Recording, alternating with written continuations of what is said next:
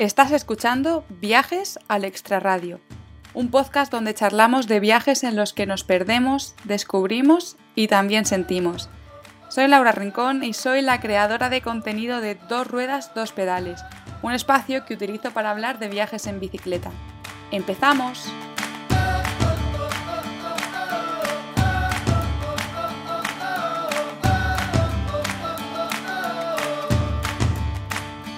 Bienvenidos y bienvenidas a un nuevo episodio de Viajes al Extraradio. Bueno, estoy emocionada porque acabo de colgar con Paula, Paula Belenda, que es la entrevistada de esta semana. Eh, igual la conocéis, o es muy probable que la conozcáis por su Instagram, How I Met Travel. Eh, bueno, ahí ella cuenta unos viajes súper interesantes. De hecho, hemos acabado ella contándome cuáles van a ser sus próximas aventuras y no voy a hacer spoiler, pero la verdad que yo me he quedado con la boca abierta. En este episodio del podcast nos remontamos a 2020, a la cuarentena que ella pasó en Arabia Saudita.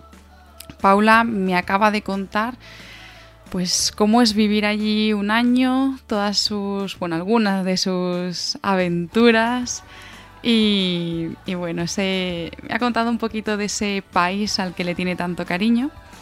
Y hemos hablado también de Irak, que ha sido uno de sus últimos viajes. Paula ha recorrido Irak en bicicleta.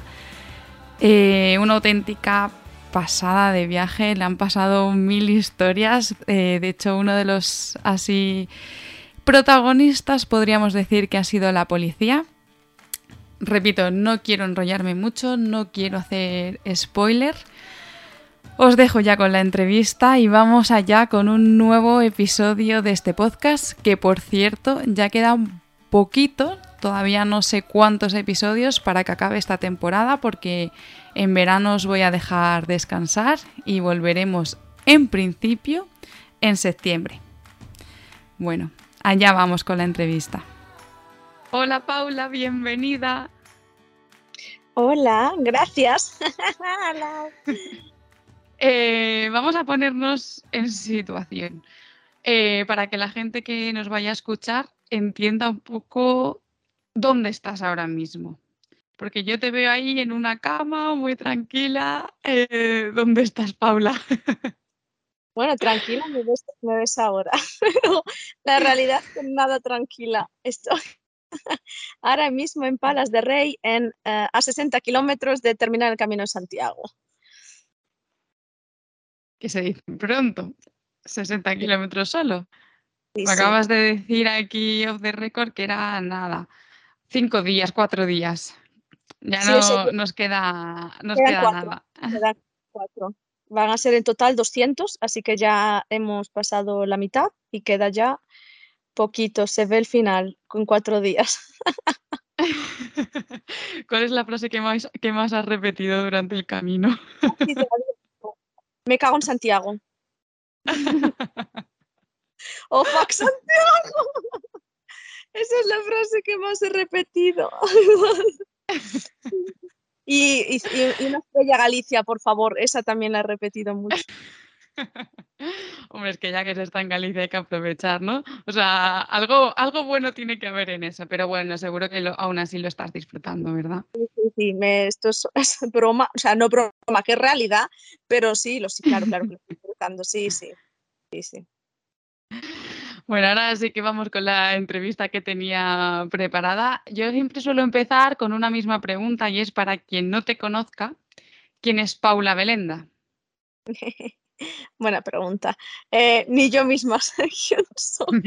Eh, a ver, eh, pues es una chica del Bierzo, el Bierzo en León, que hace unos años decidió que mm, no le iba bien no les sentía bien y no les era suficiente vivir un estilo de vida eh, estándar con, y que vio que sentía que tampoco podía seguir los mandatos de la sociedad y decidió irse a viajar y a vivir una vida pues un poco menos convencional. Entre, no nómada, semi-nómada, porque yo no estoy siempre viajando, pero sí que pues viví en diferentes países, trabajo, voy entonces intercalando. Semi-nómada. Una chica que hace lo que quiere, básicamente, ¿no? Lo que, lo que te apetece. Lo que me da la gana el momento, efectivamente. Sí, ya he dicho, ya después de todo este tiempo, creo que ya he alcanzado el nivel de libertad máximo de hacer lo que yo quiera cuando yo quiera. Sí. Eso es muy importante y cuesta mucho, cuesta mucho conseguirlo. Paula, a mí abordar los viajes contigo me resulta bastante complicado porque es que, eh, bueno, tú has hecho viajazos. Pero yo quiero empezar desde el principio, ¿no? Porque me acabas de decir que, bueno, llegó un momento en el que decidiste dejar de vivir una vida convencional, pero ¿cuándo empieza esa adicción por los viajes y esas ganas de, viajar? Empieza poco a poco, es gradual. Y es verdad que es poquito a poco, iguales destinos que, porque la gente me ve ahora y muchas chicas me escriben y me dicen, ah, yo todavía, yo es que no puedo ir ahí, yo no, de repente me desperté un día y dije, me voy a ir a Afganistán, ¿sabes?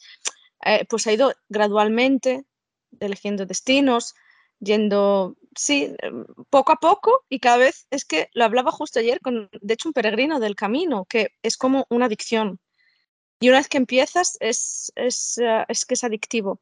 Entonces luego sí que ya no solo es adicción del viajar, sino cuanto más remoto, cuanto más desconocido, cuanto más lejano, cuanto más mejor. Pero eso, eso es importante lo que tú dices, porque es verdad que a lo mejor hay gente que cuando hoy escuche tu entrevista diga, Buah, es que yo no me veo capaz o yo no creo que pueda ir a esos países. Pero es que es lo que tú dices, esto es gradual.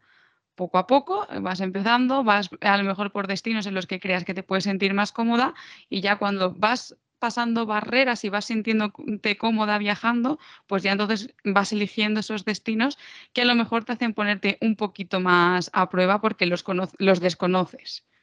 Claro, sí, sí. A mí me da a veces cuando leo algún mensaje de alguna de las chicas que me envían igual por Instagram y me da pena o me da tristeza porque me dicen, ah, qué bien, yo no, es verdad que no es como tú, que me voy ahí, pero ahora justo he decidido irme yo sola a, pues me da igual, me da igual que sea a la provincia de al lado que a Francia, no sé, pero que, está bien, quiero decir, no es el destino, no es a dónde vas y al final es dar el primer paso, que es el más difícil, y una vez que lo empieces a dar, es, es gradual, es poco a poco, es conocerte a ti misma, es ver tus limitaciones, tus capacidades, es, em, ¿sabes? Es ir creciendo poco a poco, sintiéndote más cómoda, tener más confianza en ti, entonces ya así, ahí es, es progresivo, o sea, es un desarrollo. Y claro, luego al final, pues sí, yo ahora ya, y ahora ya es, es, muy difícil. De hecho, digo, ¿cuánto encontrar cosas que sean aventura? O sea, yo para mí ahora ya es cuanto más aventura y más uh, difícil y más incómodo, mejor. Vamos a, de hecho, a trasladarnos a marzo de 2020. Ah, vamos a trasladarnos a Arabia Saudita. Tú pasaste allí la cuarentena y bueno, se puede decir que casi, casi ahí creaste una familia, ¿no? No tengo muy claro si tú ibas a Arabia eh, pensando en quedarte o simplemente estabas de paso y de viaje y allí ya eh, te pilló la cuarentena. Eh, cuéntame, porque a mí esto es que la verdad que me da mucha, mucha curiosidad. Sí, sí, mi, mi bella Arabia. Ay, qué emoción. Eso bueno, fue un viaje que yo inicié por Oriente Medio. Yo en ese momento había ya decidido, aunque había eh, intercalado viajar y trabajar, ya había decidido que iba a hacer un viaje continuo. No sabía cuánto tiempo, no sabía si meses o años, pero que quería hacerlo. Y fue cuando empecé y elegirme a Oriente Medio. Y entonces eh, empecé por Oman, seis semanas, estuve recorriendo el país y de ahí eh, fui a Arabia Saudita. Entonces la idea era recorrer, recorrer Arabia Saudita y después pues continuar por Yemen, Kuwait, Qatar, Siria, Líbano, el resto de países, Irak. Y fue cuando llegó la el corona y eh, eh, la cuarentena en Arabia Saudita fue básicamente cerraron el país y eh, cancelaron todos los, todos los vuelos y cerraron el país. Entonces, pues yo me quedé dentro del país durante un año casi, más o menos, 11 meses. Y mm, bueno, pues ocurrieron muchas cosas este año. Fue muy divertido a mí me daba mucha gracia porque la gente desde España me decía, pensaba que yo estaba allí, no sé, mm, sufriendo y en la miseria y yo me lo estaba pasando también. yo estaba disfrutando un montón. Y aparte, no solo ya el que no se notaba que hubiera corona, porque fue apenas notable, quitando un par de restricciones, nada más. y el resto pues eh, era viajar, luego ya empecé a trabajar, luego viajar otra vez, fue muy divertido. ¿Cómo fue ese año? Fue divertido, pero no sé, cuéntame alguna experiencia, alguna anécdota, que, ¿cómo es vivir en Arabia por un año? Es, eh, intenso. Yo creo que la palabra para mí, Arabia, es intensidad, para todo, ¿eh? para lo bueno y para lo malo. Y es muchas cosas que la gente no se imagina que es, porque yo sé que ahora he dicho Arabia Saudita y probablemente la gente se imagine o desierto, petróleo, gente muy rica, eh, falta de derechos humanos. Me imagino que estos son los típicos cosas que vienen a la mente a la gente. Es mucho más que eso. Es un país muy, muy complejo, muy diverso, eh, con muchas tradiciones, con mucha identidad cultural. Es eh, un país todavía que se ha, se ha abierto, imagínate, al turismo todavía dos años y medio, muy poco. O sea, y de esos dos años, un año de pandemia. Entonces, imagínate, lleva nada abierto al turismo.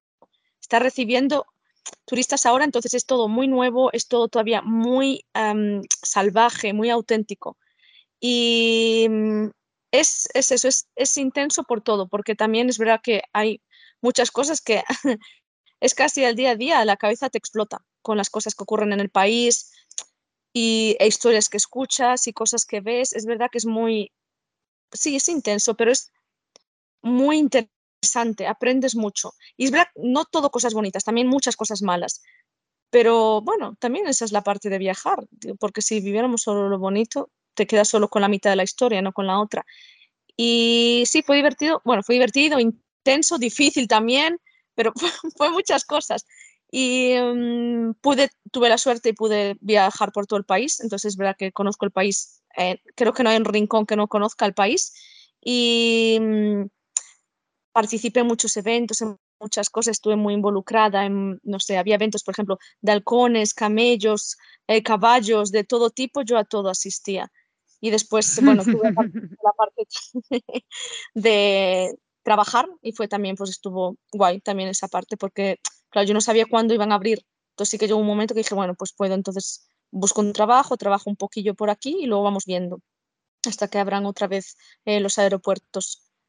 Nada, adaptarse, sinceramente, es que es adaptarse. digo, pues lo que vaya viniendo, vamos viendo a ver qué solución hay. Supongo que habría muchísimas cosas que te sorprendieron, ¿no? De Arabia Saudita, pero si tuvieses que escoger solo una, ¿qué es lo que más te sorprendió? Eh, me sorprendió la gente. Es que, es que siempre la gente me sorprendió porque, mira, yo nunca había conocido a ningún saudita de antes. Y antes, en Oman, antes de viajar a Arabia, la única información que me había llegado era como de mis amigos omaníes diciéndome, no pienses que los sauditas son como nosotros. Los omaníes son muy tranquilos y son muy relajados y humildes. Dijo, no son como nosotros. Dije, madre, a ver si va a ser como se ve fuera, que es un grupo de gente súper rica, súper pija, súper, ¿sabes? Dije, van a ser así, vas a ver cómo vas. Encima, mi viaje era en autostop. Dije, ay madre, igual va a ser hasta imposible, porque van a pasar de mí. Y para nada, son gente súper, súper, súper hospitalaria, muy divertida también, con muchas ganas de pasarlo bien. Fue muy guay ver que no era como yo me había medio imaginado o como me lo habían dicho. Y me sorprendió, sí, gente, no sé, muy natural, también súper natural. ¿Y el autostop fue fácil? Sí, oh, madre mía, súper, súper fácil, muy fácil.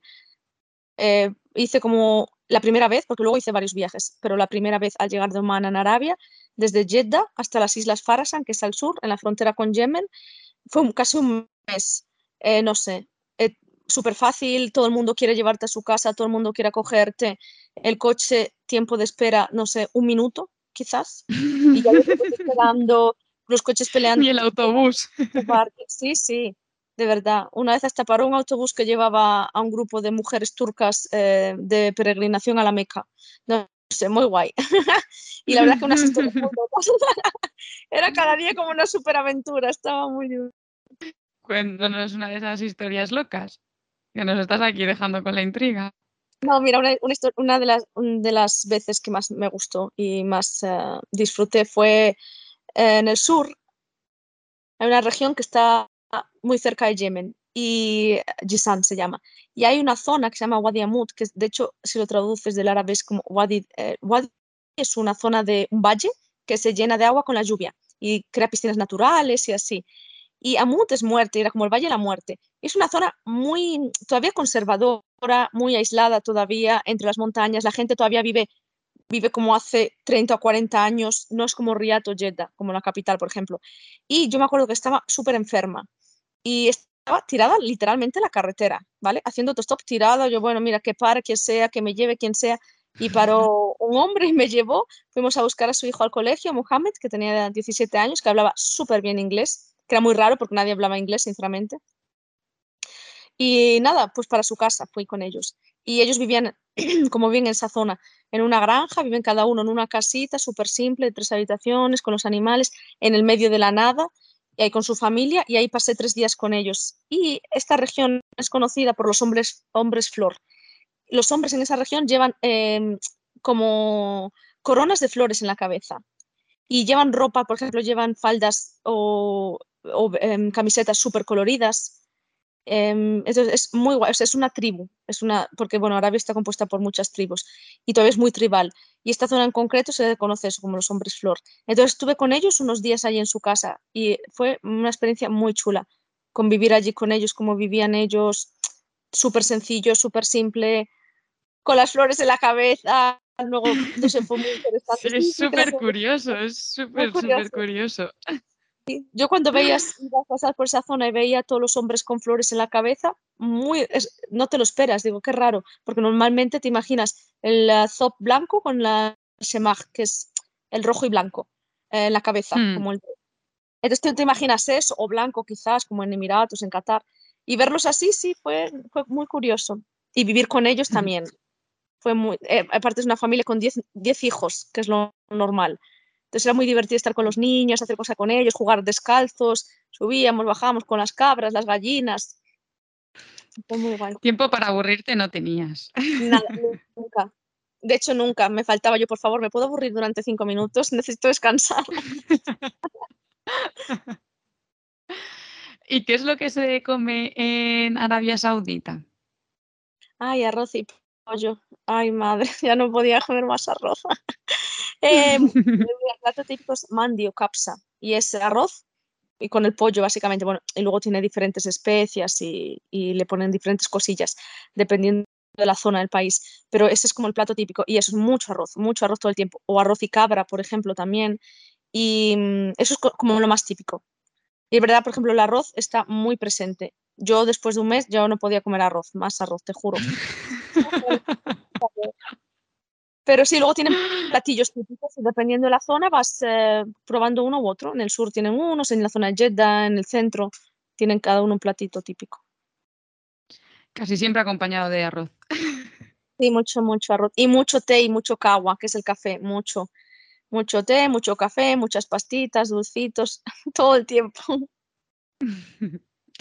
la verdad que me quedaría muchísimo más tiempo hablando contigo sobre este país, que me parece muy interesante y además estoy segura que tú ahí viviste muchísimas experiencias, pero es que eh, muy recientemente has hecho un viaje en el que me quiero centrar un poquito más y me gustaría que nos contases todos los detalles. Decidiste recorrer Irak en bicicleta. Y bueno, por tus redes he podido ver que llevabas tiempo, querías probar hacer un viaje en bici, eh, pero hubo un motivo concreto que animó a hacerlo en Irak. ¿Cuál fue mm, ese motivo? Sí, a ver, yo ya llevaba en mente, ya te digo, con la idea al de un viaje en bici, un viaje en moto. Ya sabía que iba a hacer algo así. En camello, todo este tipo de cosas, yo en mi mente ya me rondan. Y em, cuando fue de Irak, fue como si, no sé, se me encendió, a ver, primero había pensado incluso también lo de moto, la opción de moto, pero dije, va, la moto no, ya no tengo una, no voy a llevar hasta aquí. Ayer era difícil porque no, tiene, no se le puede poner matrículas, entonces son ilegales. dije, bici, dije, ostras, bici, bici, bici. dije, puedo probar con bici. Fue un poco complicado porque me vino a la cabeza y hice un poquito de investigación y no había absolutamente ninguna, ninguna ah, información al respecto. A nadie habiéndolo hecho en bici, o sea, no había ningún precedente. Entonces dije, ay, vaya. Pero es verdad que leyendo información sobre bicicleta en Irak, sí que leí noticias y leía cosas sobre cómo, por ejemplo, estaba visto que las mujeres, eh, las mujeres ciclistas en Irak, ¿vale? Y mm, pues que todavía se asocia como a diferentes países todavía musulmanes o así un poquito más conservadores a promiscuidad, a, sobre todo, por ejemplo, la virginidad, que todavía está, existe el tabú de que si vas en bici puedes perder la virginidad porque se rompe el himen. Entonces es verdad que todavía lo asocian a eso y no era algo común que hubiera mujeres eh, ciclistas iraquíes. O que si las había, como que las miraban mal o la familia las rechaza o que no le dejan, las prohíben y dije, jo, que pues bueno, yo es verdad que no soy iraquí y es verdad que tengo mucha ventaja y tengo el privilegio de que no soy, entonces sé que a mí ya se me iba a ver de otra manera, pero dije, bueno, también hay que ir, hay que ir ocupando espacios y tienen que ir viendo, ¿sabes? La sociedad, para que pueda ir abrirse, eh, pueda ir abriéndose, tiene que ir viendo cambios. Dije, oye, pues dije, a mí me pareció buena idea, dije, pues lo voy a hacer. dije, sí, y claro, imagínate, contacté, dije, me parece ya perfecto. Contacté al equipo de, no es eh, un equipo nacional, es de hobby de ciclistas, ¿vale? Y tienen un eh, equipo como nacional, son como 400 ciclistas, y de esos 400 o 500, que la mayoría está en la capital, en Bagdad, em, yo que sé, creo que hay 20 chicas o 30 chicas. Es muy poco. es que no es nada, claro. Y, eh, y dije, jo, es que lo mismo de siempre. Y sé, sé, lo que es, sé lo que es un medio de transporte, sé lo que es una bicicleta, una moto, o conducir un coche, es libertad, es, te da libertad y te da, sí, te da libertad de movimiento, independencia. Entonces dije, jo, qué importante es también para ellas que puedan acceder a esto. Y dije, venga, pues sí, no sé, es que fue así, todo, es que la, fue rapidísimo, se me ocurrió dos días antes de irme al país.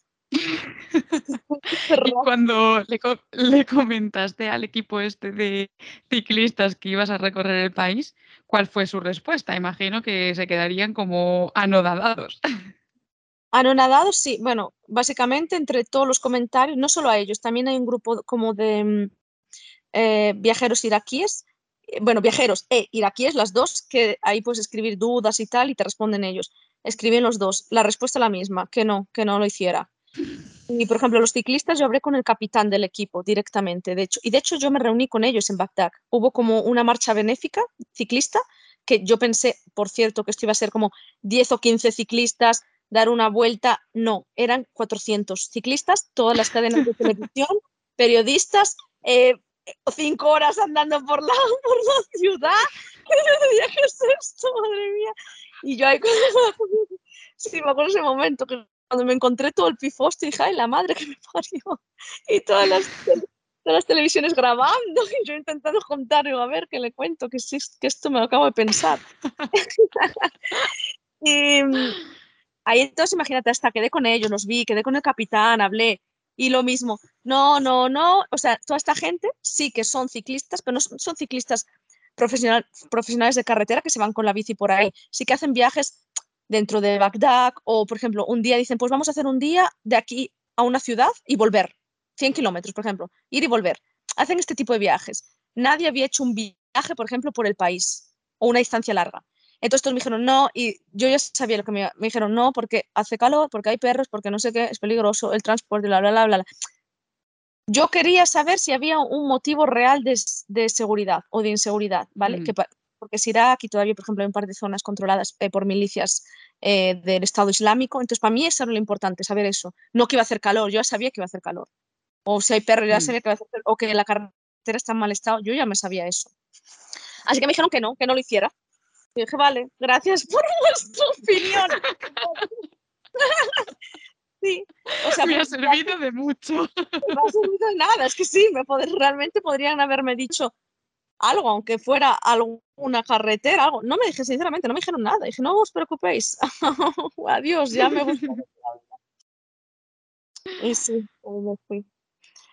Y nada, y de hecho intenté con ellos ese día, como era una marcha benéfica eh, para una asociación de niños huérfanos, intenté, yo le dije la idea y se me ocurrió, ¿por qué no hacemos algo benéfico de este viaje? Pero no quisieron. Así que dije, bueno, pues si no quieren. pues nada.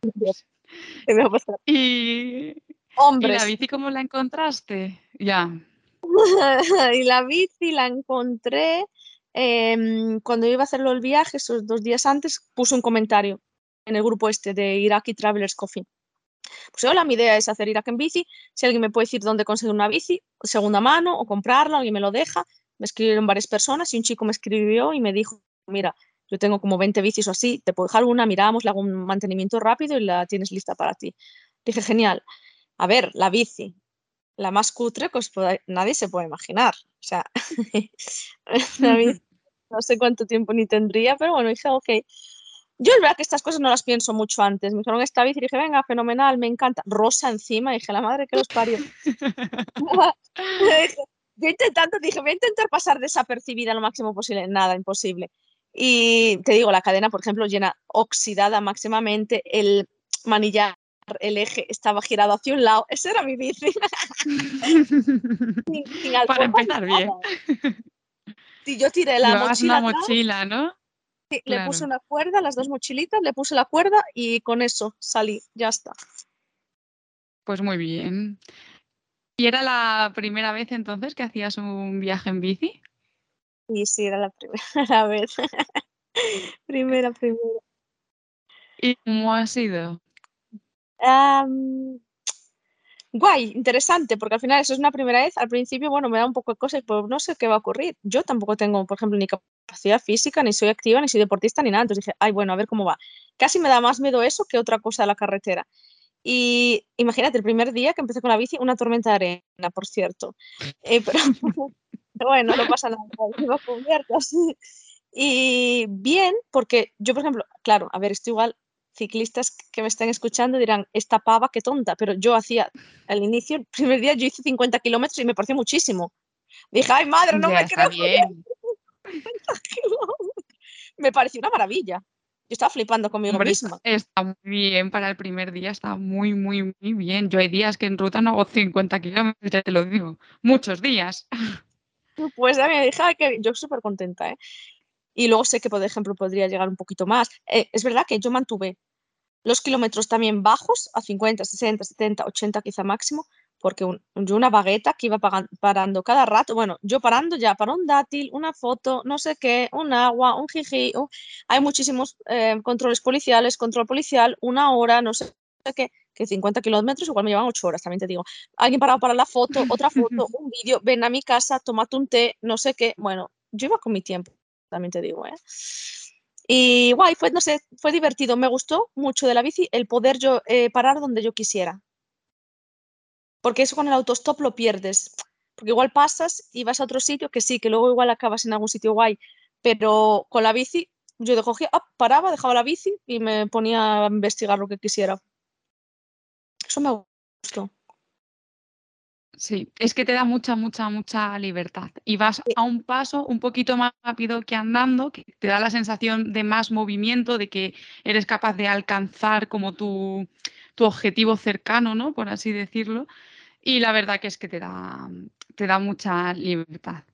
Sí, eso pensaba. Em, ahora, comparando andando el camino con la bici, dije, jo, con la bici sientes que vas avanzando, ¿sabes? Porque vas avanzando más, más rápido, que puedes llegar más rápido a tu objetivo y más fácilmente y encima puedes también parar donde tú quieras. Por ejemplo, bueno, eso, siempre en llano, nunca en montaña. En llano, si tuviera que elegir entre andar o bicicleta, iría en bicicleta, totalmente.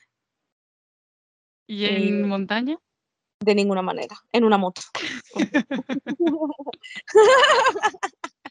Esa es la verdad. Eh, ahora decías que mm, una de las cosas que te llevaban, o sea, que te parabas mucho eran los controles policiales. Eh, yo en redes sociales he visto que, vaya, que es que la policía no te dejaba tranquila, ¿no? Eh, cuéntanos esas anécdotas que has tenido con los cuerpos de seguridad del Estado de Irak. La policía. Sí, sí. a ver, se llegaba a hacer pesado. Quiero decir, hay muchos, ¿vale? Muchos controles por seguridad, entonces eso está bien, no hay ningún problema. El problema es eso, que hay muchos y se hacen muy pesados, no son rápidos, no es que llegues y tú enseñes el pasaporte y te dicen, ok, pasa, vale, no, te lo cogen, te paran, no sé qué, fumar cigarrillos, un té, otros cigarrillos, otro agua, tal, alguien vuelve a mirártelo, otro policía vuelve, otra vez el pasaporte, que pasabas igual 45 minutos, 50 minutos en alguno, ¿eh? Entonces hacía pesado. Y, no solo la pesadez del tiempo, em, uf, a veces súper en plan protección y súper controlar todo y a mí eso también me ponía muy nerviosa de, por ejemplo, seguirme varias veces con el coche, escolta, coche por detrás, moto por delante, coche otra vez por detrás, siguiéndome donde yo iba. Otra vez cuando me quitaron la bicicleta, que ese día yo en shock porque entré, ahí me metieron dentro de la un buen rato y claro, esto contando con un inglés de ellos muy básico y con mi árabe que yo sé también básico. Entonces yo entendí que me decía, por ejemplo, el oficial, pues mira, te vamos a seguir en coche, en coche, ¿vale? Tú con la bicicleta y te seguimos en coche. Y yo dije, bueno, a malas dije, va, ok. Y en cuanto salí de la garita, de lo que vi yo, había tres policías poniendo ya mi bici dentro del, del coche de la policía. Y yo dentro de la policía sentada, yo, no, no, yo sí, sí, yo, no, no, yo sí, sí. me parió. Claro, y te empiezan, no, carretera peligrosa. Y yo, ¿por qué? O sea, si me dan una razón, ¿por qué? Y me decía, eh, perros. Yo, no, no hay problema, ya he tenido perros antes. Eh, unidireccional, en plan, solo de un sentido, tal, no pasa nada. Camiones, o sea, ya lo, había, lo venía haciendo eso. No, eso no es grave, o sea, para mí no es un peligro real. Y nada, que no va manera. Y lo mismo, luego me seguían, sobre todo por la zona rural, que aparte esa zona me encantó, pues me seguían. Yo intentaba desviarme para un, caminito, para ver que había alguna granja, o sacar una foto cogían, paraban, no, no, por aquí, sigue la carretera principal. yo, a la madre. Y luego me bloqueaban el siguiente camino. Entonces sí que eso se me hacía muy pesado, la verdad. Sí, es que, claro, la libertad que te da la bicicleta te la están quitando. Me la están quitando un poco. Y sabes que justo ahora una chica amiga mía que conozco está haciendo lo mismo en moto. Y es que me escribió ayer, me dijo, Pau, ¿cómo, ¿cómo hacías con los controles policiales? Me dice, me están poniendo un poco hartando. Dije, no, quería, lo sé. Y encima, sobre todo moto o bici, que tienes la libertad también de lo mismo, de ir, parar, moverte, te la quitan un poco, te la restringen un poco. Es diferente si tú viajas, por ejemplo, como turista en un ah, taxi compartido, en un medio de transporte público, es diferente, no, no lo paran así. Yo creo que esto también es nuevo, igual no han visto pues, una bici, una bici yo creo que nunca la han visto. Y una moto, alguien extranjero, yo diría que muy raramente o nunca tampoco. Sí, que eso también a ellos les llamará la atención y, querrán controlarlo y quizá entenderlo, ¿no? Que, sea, que tampoco.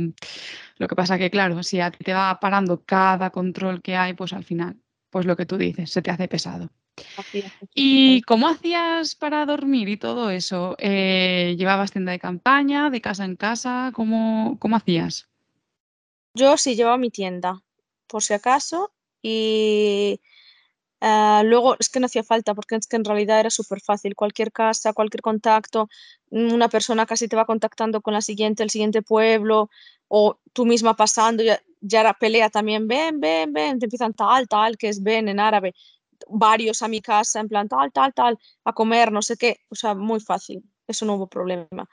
Y luego yo ya tenía contactos, otros contactos que me pasaban contactos igual en alguna ciudad, pues iba quedando ahí. Y quitando alguna noche que sí que me quedé en algún hotel porque ya sí que necesitaba descansar, no descansar que no había descansado bien en la casa, de gente, porque es verdad que es muy todo, muy saturado, muy, muchas cosas ocurriendo. Cuando yo necesito estar sola, bueno, no pasa nada, me voy a un hotel y descanso. Pues sí, es que eso también es muy importante. Y después de este viaje, ¿qué reflexiones o conclusiones sacas de, del, viajar, del hecho de viajar en bici? Me hubiera gustado tener una mejor bici. sí, porque sé que hubiera hecho el viaje más cómodo. Sé que estas cosas así no las pienso a primeras, pero sé que una un poquito mejor lo hubiera hecho más cómodo. Pero bueno, eh, quitando eso sí, luego fue bien. Y mm, no sé, sí, me gustó mucho lo que te digo, lo de sentir que puedo avanzar más rápido y, que me da la libertad. La verdad que me gustó mucho tener esa, disfrute la libertad de paro cuando quiero, sigo, hago esto, no hago esto. Es que simplemente parar y ya está. Es que es súper simple. Paras, pones, eh, ¿cómo se llama? de la bici y ya está. para frenarla ahí y hago ya lo que me da la gana. Eso sí que me gustó mucho. Y sí que también la conclusión es, en llano también me gusta mucho, pero en cuesta... Y, ¿Hay muchas cuestas en Irak? No, ninguna. Pero bueno, yo había hecho una, una cuesta. No, no, eh, no, ninguna en el, en el, sur, en el Irak federal, ¿eh? En la parte norte, el Kurdistán iraquí, es todo montañas. Yo ahí no iría. Claro, eso es todo montaña. no, no, no. Pero el resto muy guay, súper llano. Y, mm, y sí que me di cuenta luego, vamos, ahora valoro muchos más a los ciclistas. Ya antes me parecía súper guay lo que, lo que hace cualquier ciclista. Ahora mucho más, porque lo he hecho yo y digo, ay madre, yo lo he hecho súper eh, amateur y súper cutre. Entonces, cuando lo veo a alguien, ya los aprecio mucho más a los ciclistas, es verdad. Y recomendarías, porque ahora sí que hay un referente de alguien que ha viajado en bici, ¿no? Eh, por Irak, ahora sí que te pueden preguntar a ti y sí que les puedes dar a la gente esos consejos reales, no el va a hacer calor o va a haber perros. Eso, eso se cuenta con ello, ¿no? Eh, ¿Recomendarías Irak para viajar en bicicleta? Eh, a ver, recomendaría Irak eh, primero para un tipo de viaje así, que no sea, imagínate, organizado un tour o tal, primero tiene que ser alguien que tenga experiencia ya de viaje en, destinos así. Ya los controles policiales o todo eso son, son complejos, son situaciones complejas, son pesadas, son países muy intensos. Entonces, primero, a cualquier tipo de viajero que tenga ya algo de experiencia eh, de algún país un poco más diferente. Y ciclista, lo mismo. Por ejemplo, si alguien me dice, oh, eh, hago ciclismo, soy ciclista en Alemania, y de repente me dice, oh, me voy a Irak, vale, pero que tuviera en cuenta todo esto. Porque no mm. solo, no solo, o sea, no, no es por el peligro ni tal, que luego eso sabes dónde ir, dónde no ir, por lo que te digo, por la complejidad también del, del país. El que no hable nadie inglés, que se hable solo árabe, o sea, entonces, a no ser que tú hables árabe, pues este tipo de cosas que sí que tienes que tener en cuenta. Se hacen también mentalmente muy pesadas, ya no solo físicamente que tú estés haciendo eh, una actividad física, sino mentalmente súper cansado también, muy cansado. Entonces tiene que ser alguien que tenga un poquito también igual de experiencia en alguna aventurilla o que sepa adaptarse, por ejemplo, bien o mm. situaciones raras o situaciones diferentes, que sí, que se pudiera adaptarse. Entonces diría que sí. Pero bueno, esto después, el, a ver, el calor lo mismo, el calor no sé si alguien, un ciclista que igual no ha estado mm, pedaleando a 45 grados, le incomoda el calor. Yo sabía que no me iba a incomodar porque yo paso mucho tiempo en Oriente Medio con esa temperatura. Entonces sabía que ya para mí, por ejemplo, no me molesta. Igual otra persona sí que lo pensaría, un momento, 45 grados, mm, pues no sé si me interesa. Igual que 45 tengo menos 30, lo mismo. la paciencia en los controles, el, ¿sabes? El saber llevarlo, el saber estar, eso sí. No lo diría para cualquiera, ¿eh? pero Irak no es un país tampoco para cualquiera ni para cualquier viajero tampoco, ni ciclista ni no ciclista. ¿eh? Hmm. Sí, o sea, podríamos decir que no es un primer viaje, eso seguro, o sea, no es un destino para hacer un primer viaje, y, bueno, ya más allá de eso, de la experiencia ciclista, un poco pues tener en cuenta y en consideración todos estos temas que, mm, acabas de mencionar. Eh, no sé si ya antes de pasar a la siguiente sección se te ocurre alguna otra anécdota que hayas vivido en, Irak, que seguro que tienes mil por contar. Hay algunas, sí. Ay, no sé. Es que mis favoritas son los, los polis. Los, ya los echo de menos y todo. sí, sí. así, no, no, un día con la bici, de hecho, es verdad, la anécdota de cuando me perseguían con el coche, no, me llevaron la bici en el coche a un sitio, me dejaron allí, era como un cuartel y dije, vale, ¿qué ocurre ahora? Yo llevaba a la tienda, mi idea era acampar, porque yo ahí no conocía a nadie, no tenía ningún contacto. Que por cierto, finalmente un amigo mío me encontró un contacto, pero ya era un poquito tarde. Y yo dije, bueno, pues mi idea es, me salgo un poquito de la ciudad, me echo la tienda por ahí. No, eso no era posible, menos con la policía siguiéndome, no me van a dejar acampar. Yo pensé, pues a mí que me dejen dormir aquí, si no en el cuartel y tal. Y ellos como que me en plan, vete, en plan, puto, vete. Y yo, ¿qué hago? No hago, digo, vale, me voy. ¿Y qué hicieron? Me empezaron a seguir con el coche yo me metí como para dentro del pueblito, pueblito ciudad, una ciudad pequeña, un pueblillo grande. Me empecé a meter con la bici y dije, bueno, pues nada, voy entonces a disimular que estoy dando vueltas por el pueblo. Y ellos me seguían detrás, que los veía. Y empecé a meterme por ahí y vi en el Google Maps, que lo tenía justo ahí puesto en el manillar de la bici, una mezquita y dije, me voy a la mezquita. Y dije, o me quedo allí ya y les digo que quiero ir a visitar la mezquita. Y para allí fuimos. Y me mandaron dejar todo fuera, eh, la mochila y la bici y todo. Y luego entramos. Eh, fui escoltada por policía dentro de la mezquita. Estaba flipando. Digo, de verdad, cualquier que quiera que vea esto, ¿quién soy yo, no? En plan, presidente de España. No, no soy nadie. Y ahí con ellos siguiéndome. Y yo luego ya vi, encima era Ramadán, por cierto, y que las familias estaban haciendo iftar. Y yo dije, es que este es mi momento. Yo ya sabía, mira, yo ya había visto, yo nunca dormí en una mezquita, pero yo ya sabía que se podía dormir en una mezquita. Y dije, la comida no hay problema, es el iftar, es cuando se rompe el ayuno. Hay mil familias. En cuanto me vean y, y se ve que no soy de allí, sé que me van a dar comida. Yo sabía que tenía comida y dónde dormir. Y entré, di la vuelta, no sé qué, y entré dentro y luego los policías, ¿y ahora qué? ¿Y ahora qué? Y les dije, me quedo aquí. Dijeron, ¿cómo? Le dije, sí, sí, me quedo aquí a dormir.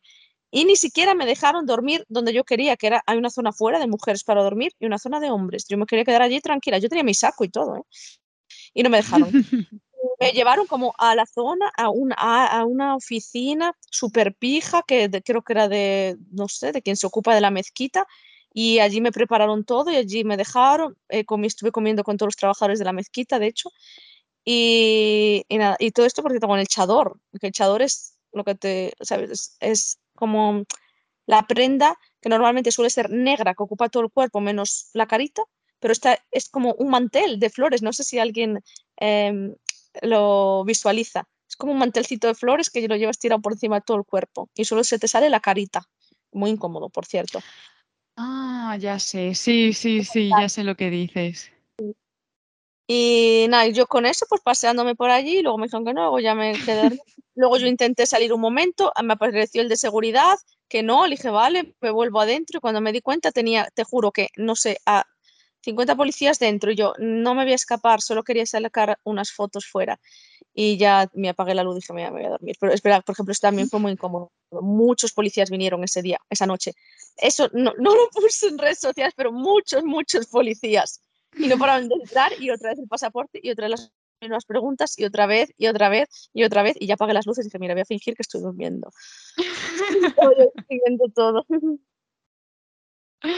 Madre mía, vamos, que la policía ha sido el, el culmen de, del viaje por, por Irak. lo, más, lo más interesante eso. Y la verdad que la zona, bueno, Irak es una pasada, es una pasada de país, una maravilla. Y la zona rural me encantó, me gustó mucho porque sé que, por ejemplo, la zona esa, eh, ahora están llegando turistas y tal, sé que esa zona no llegan. Y es entonces todavía muy aislada, muy auténtica. Eh, hay un montón de verde, de campos de tahini, de sésamo, de arroz, y todavía viven ahí las familias, ¿sabes? agricultoras, y estuve con ellos, y pasé tiempo con ellos, y eso también, la verdad que estuvo muy guay, en sus casas. Qué guay verdad que, tiene que ser una pasada. Pues Paula, vamos ahora a una sección que, a la que he llamado minuto y medio. Entonces voy a poner el cronómetro y te voy a hacer preguntas que van a tener respuestas muy cortas y hay un minuto y medio para responder a todas.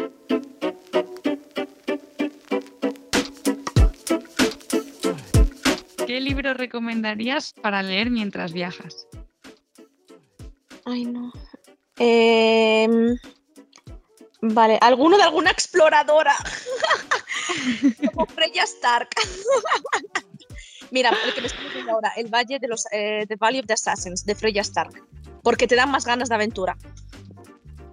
Genial. ¿El destino favorito para viajar acompañada?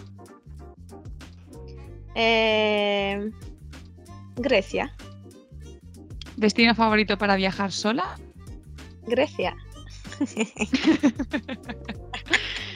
¿Qué es lo que menos te gusta de viajar? Em, mm, a ver, lo que menos me gusta. El que a veces, por ejemplo, es mucha carga mental y mucha responsabilidad, el, contando que voy yo sola, ¿vale? Eh, mucha responsabilidad y mucha carga mental, el recae solo sobre ti. Entonces, todo lo que ocurra va sobre ti. Y eso es muy cansado mentalmente, muy cansado. Eso y los aeropuertos. Eh, ¿Cuál es tu comida favorita? Ay, no, no, no, toda. No, no, es que encima como muy bien, o sea, como de todo, menos picante. Entonces sí que disfruto mucho comiendo, así que como de todo, de verdad. Menos que pique, como absolutamente de todo. Pero bueno, la comida eh, libanesa, así, árabe, siria, muy rica. Mediterránea. La española me encanta, ¿eh? es mi favorita. ¿Qué es eso que no te has atrevido a probar? Eh, todo, he probado de todo. Y lo único que no probaría es, de verdad, probar muchas cosas, de todo. Y todo tipo de carnes, todo tipo de todo. Lo único que no probaría, algo que sé que pica mucho. No lo probaría, un chili o algo así, no. Bueno, nos hemos pasado del minuto y medio, hemos eh, llegado casi hasta los dos. No voy a hacerte las siguientes preguntas que, que tenían preparadas, pero bueno, ha estado, ha estado muy bien. Eh, también estamos. También estamos acabando ya la entrevista. Te voy a dejar que vayas a descansar, que te lo mereces.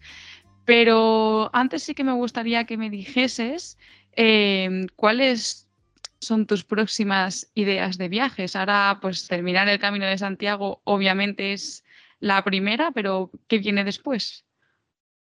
Y después viene descansar un poco. descansar. y después, no, tengo, eh, sinceramente, ahora, mm, bueno, tengo diferentes ideas en la cabeza. Sí que quiero aprovechar ahora de hacer diferentes cositas con amigos míos en España, tranquilo. Eh, eso también lo disfruto mucho. El verano en España es muy divertido. Entonces, un poquito de eso centrarme en proyectitos y cositas que quiero hacer. Y después sí que me gustaría mucho, em, voy a ver si sale y si lo consigo, si lo organizo bien. De hecho, justo la, la, autora que acabo de decir, la exploradora, Freya Stark, que era una exploradora, y eh, hizo un viaje, el libro este que estoy leyendo, El del Valle de los Asesinos, por Irán, en el uh, Alamut Valley, y mm, quería recrear el viaje que hizo ella. Y los mismos pasos que hizo ella, con la misma ruta, con el mismo equipo, con el mismo todo. Entonces había pensado en algo así. Pero bueno, eso necesito preparar a ver si pues, cómo puedo hacerlo y cómo puede salir lo más verídico a lo que hizo ella. ¿Y cómo lo hizo ella? Ella lo hizo, bueno, esto, esta mujer la amo, es, bueno, es mi exploradora favorita, y ella lo hizo, eh, el Valle de los asesinos, de aquella, sí que tenía asesinos reales, ahora no, no hay asesinos, pero ella lo hizo unos 15 días o así, por eso estoy leyendo eso, biografía y sacando mapas y así. Y lo que hizo es contrató un guía y un burro, ¿vale? Entonces ella fue con un guía y un burro y llevaba de equipaje, nada, eh, creo que llevaba una mosquitera y una, no una cama ni siquiera, como una pequeña elevación hecha con madera y tela, solo llevaba eso, no llevaba nada más. Y luego lo que hacía era ir andando durante los 15 días por el valle que me va a venir bien esta práctica al camino entonces, y iba quedando con las, con las familias locales. Y entonces iba pasando por diferentes fortalezas, por eh, pequeños castillos puestos, y iba con las, las pequeñas aldeitas, con las familias, y iba cruzando así el valle. Entonces la idea es hacerlo así también, con la ropa que llevaba ella, eh, pues sí.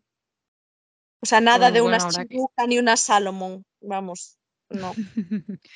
Habrá que quedarse muy atentos a las redes sociales para seguir ese viaje porque desde luego que promete. De hecho, eh, he hablado en todo momento de que yo muchas, vamos, sigo tus viajes siempre por redes sociales porque ahí lo cuentas todo muy bien y es donde realmente a mí por lo menos me enganchas. Pero bueno, para toda esa gente que nos está escuchando y que quiera seguirte, eh, ¿cómo puede encontrarte? Sí, lo suelo subir todo y contar las cosillas en el Instagram, que es eh, How I Met Travel. Entonces ahí tengo yo todas mis cositas y todas mis historias y las aventuras. Ahí voy contando. A veces con un mes de retraso, pero lo voy contando. De hecho, ahora estabas contando alguna cosa por ahí de, Irak, creo que contabas este fin de semana. Sí, sí, tal cual. No sé qué me escribir, digo, buenas horas, digo, sí, o mejor más vale tarde que nunca. Es verdad que a veces me cuesta, intento, si puedo, el día a día, sí, pero hay viajes son tan intensos, es imposible ir contando. Entonces, en diferido. Y eso, por ejemplo, el de Kuwait, pues ahora, digo, no pasa nada. Y el de camino en otro mes. Bueno, pero eso, eso está bien. Yo, vamos, no soy incapaz de contar los viajes al día al final, aunque, aunque quieras, es, es muy complicado. Pues nada, Paula, muchísimas gracias. Ha sido un placer. Me he divertido un montón y desde luego que es que tus aventuras enganchan. Ay, no, a ti por invitarme. qué linda. Me gustó mucho cuando leí tu mensaje. Pues de verdad, muchísimas gracias. Y bueno, a todos los que nos, estáis, nos habéis escuchado, muchísimas gracias por escucharnos. Ya sabéis que el podcast está en todas las plataformas, en iVoox, en Podimo, en Google, en Spotify, en, en todas. Y que, bueno, un mensaje o unas estrellitas o un comentario ayuda mucho a que llegue a más gente. Nos vemos en el próximo episodio.